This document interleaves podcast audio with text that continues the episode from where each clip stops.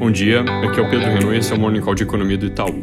Começando pelos Estados Unidos, ontem o dado de preço ao consumidor de setembro veio mostrando inflação mais persistente, com o núcleo exatamente em linha com a nossa projeção, subindo 0,24% no mês, com recuo de itens mais voláteis ou transitórios, mas inflação ainda muito forte no resto da cesta de consumo, com coisas como aluguel sob pressão no mês. A ata do FOMC, que veio ontem à tarde, também saiu em linha com o esperado, programando o ritmo de 15 bilhões por mês para redução de compras de ativos a partir do meio de novembro ou dezembro. Depois do CPI ontem, hoje vem o PPI, que é a inflação ao produtor, deve ter alta de 0,6% no mês, vindo de 0,7% no mês anterior, com um núcleo que sobe 0,4%, vindo de 0,3% no mês de agosto. Na China, a inflação também em foco, com a variação do índice de preço ao produtor subindo para 10,7% em 12 meses, acima do esperado e no maior patamar desde 1995, com pressão agora dos custos de energia. Inflação consumidor também subiu bem, com alta de 1,2% em setembro, mas em 12 meses ainda bem comportada em 0,7%.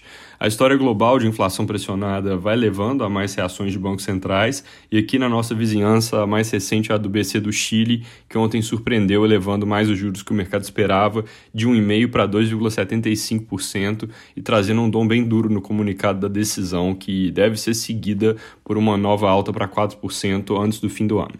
Aqui no Brasil, ontem a Câmara aprovou o projeto de lei que muda a cobrança do ICMS sobre combustíveis. Isso é uma tentativa de reduzir o preço na ponta do consumidor. No texto que foi aprovado e que agora vai para o Senado, os estados ainda vão poder escolher a alíquota que usam, mas o imposto vai passar a incidir na forma de um valor fixo por litro, em vez de um percentual sobre o preço total. E a base de cálculo, que hoje em dia é atualizada a cada 15 dias, vai passar a ser a média dos últimos dois anos, é, atualizada anualmente. Então, por exemplo, passando a valer agora, essa nova fórmula travaria por 12 meses, a base de cálculo que foi a média entre janeiro de 2019 e dezembro de 2020, e essa base só mudaria daqui a 12 meses para a média de 2020 e 2021. Por causa da média mais baixa nesse primeiro par de anos, se começa a valer ainda agora, essa medida derruba o preço em 8% para a gasolina e para o etanol e 4% para o diesel, com um impacto total de 56 pontos base na inflação do fim desse ano. Agora, daqui a 12 meses, quando vira a base de referência para 2020 e 2021, como 2021 tem preços maiores, a média sobe e aí adicionaria para a inflação do ano que vem cerca de 20 pontos base. Estados se ao projeto, porque como hoje ele significa preços menores, ele resulta em queda de arrecadação nesse momento, e é óbvio que isso pode se inverter lá na frente quando a base de cálculo estiver mais alta, mas parece que o curto prazo acaba tendo um peso maior nesse cálculo político.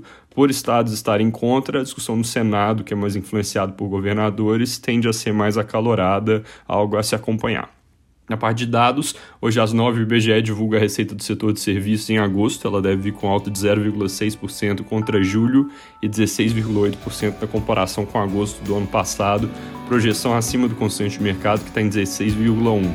Diferente da indústria e de varejo que tiveram queda no mês, serviços ainda deve ter resultado positivo, uma vez que a redução do isolamento vai permitir a convergência mais tardia desse setor para a normalidade.